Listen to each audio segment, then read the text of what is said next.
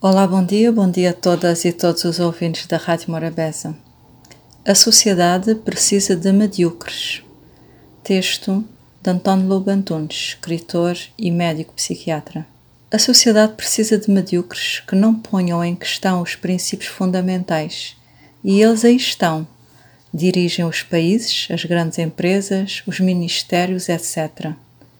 Eu ouço-os falar e pasmo não haver praticamente um único líder que não seja pateta, um único discurso que não seja um rol de lugares comuns, mas os que giram em torno deles não são melhores. Desconhecemos até os nossos grandes homens. Quem leu Camões, por exemplo? Quase ninguém. Quem sabe alguma coisa sobre Afonso de Albuquerque? Mas todos os dias há paleios cretinos acerca de futebol em quase todos os canais, porque não é perigoso, porque tranquiliza. Os programas de televisão são quase sempre miseráveis, mas é vital que sejam miseráveis e queremos que as nossas crianças se tornem adultos miseráveis também, o que, para as pessoas em geral, significa responsáveis. Reparem, por exemplo, em Churchill. Quando tudo estava normal, pacífico, calmo, não o queriam como governante. Nas situações extremas, quando era necessário um homem corajoso, lúcido, clarividente, imaginativo, iam a correr buscá-lo. Os homens excepcionais servem apenas para situações excepcionais, pois são os únicos capazes de as resolverem. Desaparece a situação excepcional e prescindimos deles. Gostamos dos idiotas porque não nos colocam em causa.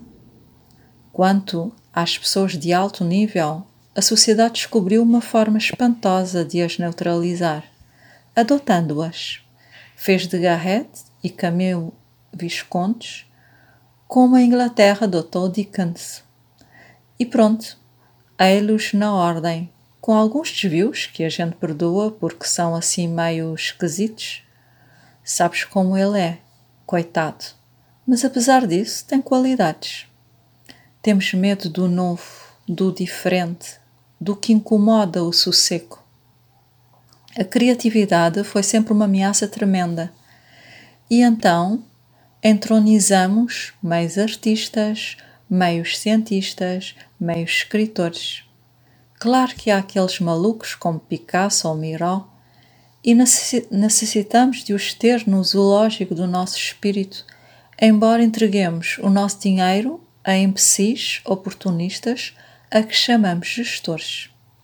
E claro, os gestores gastam mais do que gerem, com o seu português horrível e a sua habilidade de vendedores ambulantes. Porquê? Porque nos sossegam. Salazar sossegava, de Gaulle, goste-se dele ou não, inquietava. Eu faria um único teste aos políticos, aos administradores, a essa gentinha, um teste ao seu sentido do humor. Apontem-me um que o tenha, um só. Uma criatura sem humor é um ser horrível os judeus dizem: os homens falam, Deus ri.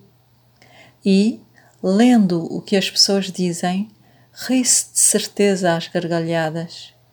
E daí não sei. Voltando à pergunta de Dumas, por que é que há tantas crianças inteligentes e tantos adultos estúpidos?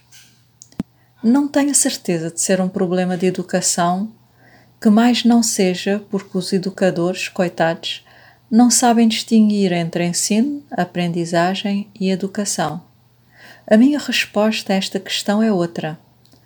Há muitas crianças inteligentes e muitos adultos estúpidos, porque perdemos muitas crianças quando elas começam a crescer.